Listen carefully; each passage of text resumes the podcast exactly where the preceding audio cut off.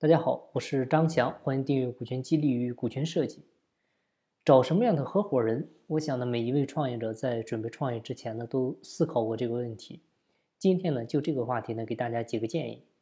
首先呢，我们找合伙人呢，一定是要找技能互补的合伙人。啊，我接触过很多老板呢，跟他们聊的时候呢，有时候呃也会问，就是关于找合伙人，你们最希望找什么样的？啊，得到最多的回复呢，就是。技能互补，啊，因为人都不是万能的，每个人擅长的领域呢也都不一样，所以呢，你必须找一个能够在你不擅长的领域能够帮助你的人，同时呢，最好你也能在你搭档不擅长的领域呢能够帮助他。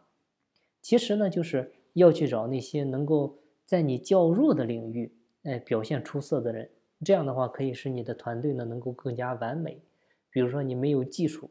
哎，那你就去找一个技术型的联合创始人，哎，要善于利用你的优势和网络。那拥有不同的技能呢，可以帮助大家更好的、更快的投入到属于自己的角色当中，分工呢也更加明确。而且呢，这个对公司也很重要，因为每个人呢都可以把自己领域的专业知识运用起来。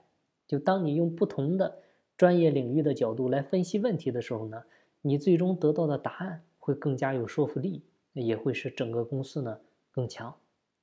第二点呢，我想说就是合伙人之间呢一定要做到彼此尊重，因为对于创业公司来说，技能互补是必不可少的。这样的话可以将每个人的价值最大化。同时呢，你选择的合作伙伴他必须是尊重你，而且呢和你一样是聪明勤奋的。虽然呢你们来自不同的专业领域啊，有着不同的工作经验和专业背景。但是呢，你们得彼此尊重，懂得欣赏对方的工作。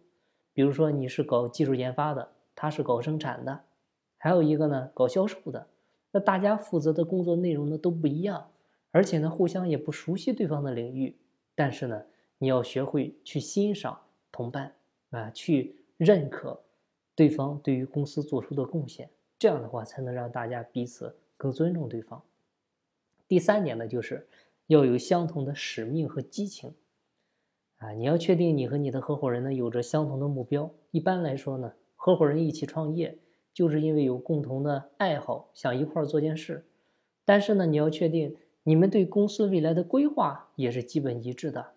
我发现，通常创业初始团队解散呢，就是因为他们最后想从公司得到的东西不一样了，那发发展方向呢也出现偏差了。比如说一个人。想很早的就把公司卖掉啊，套现了事。那另一个人呢，却想继续发展成为一家大公司。那我们要知道，越优秀的团队呢，就越会有很多分歧。但是到了关键时刻，共同的价值观是能够帮助这个团队渡过难关的。所以呢，一定要避免啊和目标价值观不一致的人合伙。哎，比如有个合伙人啊，他过两年可能想买房子，需要一笔钱。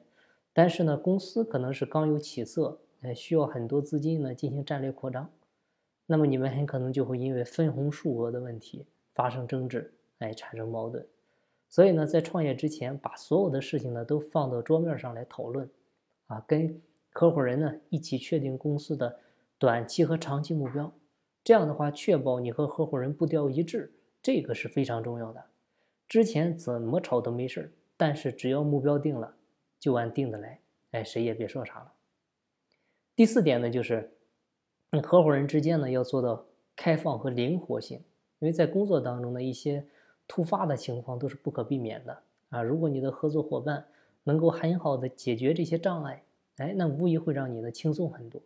从长远来看呢，跟一个不用让你为小事担心，那还能够知道灵活解决问题的同伴相处，哎，这个是再好不过的事了。啊，作为企业家呢，既要能够足够自我，来认定自己的创业呢一定能成，同时呢，又得有无我的境界，这样才行。那最后一点呢，就是合伙人之间，我觉得一定要做到人格匹配，就是你要确保你们能在工作之外也能很好的相处。从无到有建立一个公司呢是非常累的，工作压力呢会迅速积累，跟一个真诚而且能够和睦相处的人共事。哎，无疑会让你事半功倍。我记得有个老板就跟我说过，他以前跟一个人合伙，当时呢做一个项目，哎，他就说太煎熬了，因为两个人呢都有不同的方法去解决问题，而且呢都觉得自己是对的，所以两个人的步调就不一致。这个时候，很多人的本质呢就会显露出来。哎，只有那些懂得如何合作的人，他才会成功。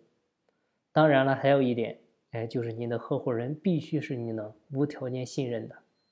哎，他得能够泰然自若的面对敌人的陷阱还有诱惑。我们讲患难见真情啊，只有在困难的时候，你才能够真正看出一个人的本质。哎，尤其是你不熟的人，那合作之前呢，一定要有一个磨合期。哎，如果真靠谱。再合作呢也不迟。好，今天的分享呢就到这儿。有更多股权或者管理方面问题，欢迎加我微信详细沟通。静步在西天，静在路上。我是张翔，下期再见，拜拜。